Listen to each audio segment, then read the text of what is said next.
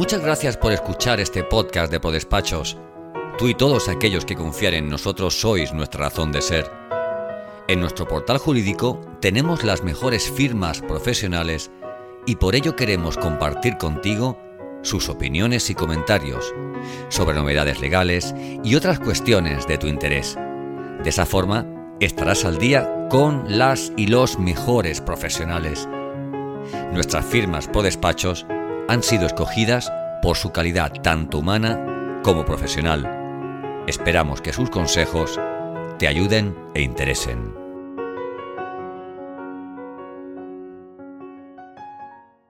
Hola, ¿qué tal? Soy David Amar, responsable del Departamento Fiscal de OBN, y hoy venimos a hablaros de las principales novedades fiscales que entran en vigor para este año 2023. La primera de ellas, y no menos importante, es el impuesto de solidaridad a las grandes fortunas, que es un impuesto complementario, pero también muy similar al impuesto sobre el patrimonio, pues comparte muchas características, como por ejemplo que viene a grabar también la posesión de un patrimonio eh, en territorio español, en este caso, si bien es cierto que es a partir de 3 millones de euros, viene a aplicar también y regular mínimos exentos de hasta 700.000 euros y la posibilidad de reducir la base imponible en aquellas deudas y cargas de naturaleza real, pero también deudas obligaciones de naturaleza personal.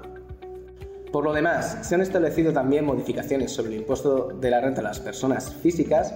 En este caso, vienen a incrementar la reducción por obtención de rendimientos del trabajo y de actividades económicas, lo que también nos afecta al umbral mínimo para tener la obligación de declarar, que pasa de 14.000 a 15.000 euros. Por otro lado, se establecen también nuevos tipos de gravamen en la escala de gravamen del ahorro para rentas y rendimientos superiores a 200 y 300 mil euros, que vienen a aplicar nuevos tipos del 27 y 28% respectivamente, cuando antes venían a ser del 26%.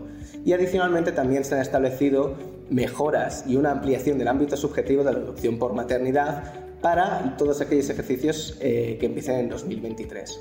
Se han establecido también Modificaciones en la ley del impuesto sobre sociedades. En primer lugar, se ha establecido un nuevo tipo de gravamen del 23% para aquellas personas jurídicas que tengan un importe neto de la cifra de negocios inferior al 23%. Pero también se ha establecido la posibilidad de aplicar una amortización acelerada en aquellos casos en que se inviertan en determinados vehículos nuevos. Adicionalmente, se ha establecido la limitación al 50% de las bases imponibles negativas generadas en el ejercicio de aquellas entidades dependientes de un grupo de consolidación fiscal. Otras reformas que se han producido y que entran en vigor en este año 2023 afectan a la plusvalía municipal, habiéndose regulado nuevos coeficientes máximos a aplicar sobre los valores del terreno, y también afectan al impuesto sobre el valor añadido, en este caso, tenemos una reforma de carácter social, que es la aplicación del tipo reducido del 4% para determinados productos que ahora se consideran de primera necesidad, como los tampones, las compresas y los protege-slips, pero también tenemos modificaciones que afectan a la cláusula de cierre de las reglas de localización del hecho imponible y que vienen a excluir su aplicación en aquellos sectores y actividades que sí que generen derecho a la deducción. Por último, y en cuanto a otras modificaciones en, el impuesto sobre el valor añadido que son de gran calado, encontramos también la posibilidad de modificar la base imponible en aquellos supuestos de créditos incobrables cuando el deudor esté establecido en otro Estado miembro de la Unión Europea, posibilidad que antes no estaba prevista expresamente en la legislación vigente.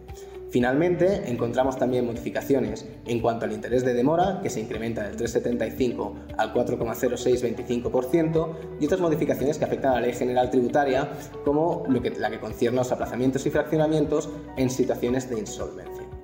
Cualquier consulta, no dudéis en poneros en contacto con nosotros a través de cualquiera de nuestros canales oficiales. Muchas gracias. Gracias por escuchar este episodio del podcast de ProDespachos. Si te ha gustado este contenido, ¿por qué no nos dejas una reseña en Apple? Queremos saber tu opinión.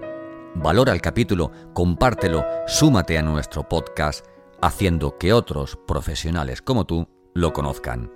Y sobre todo, no olvides seguirnos en tu plataforma de podcast habitual para conocer al momento cada nuevo podcast de ProDespachos.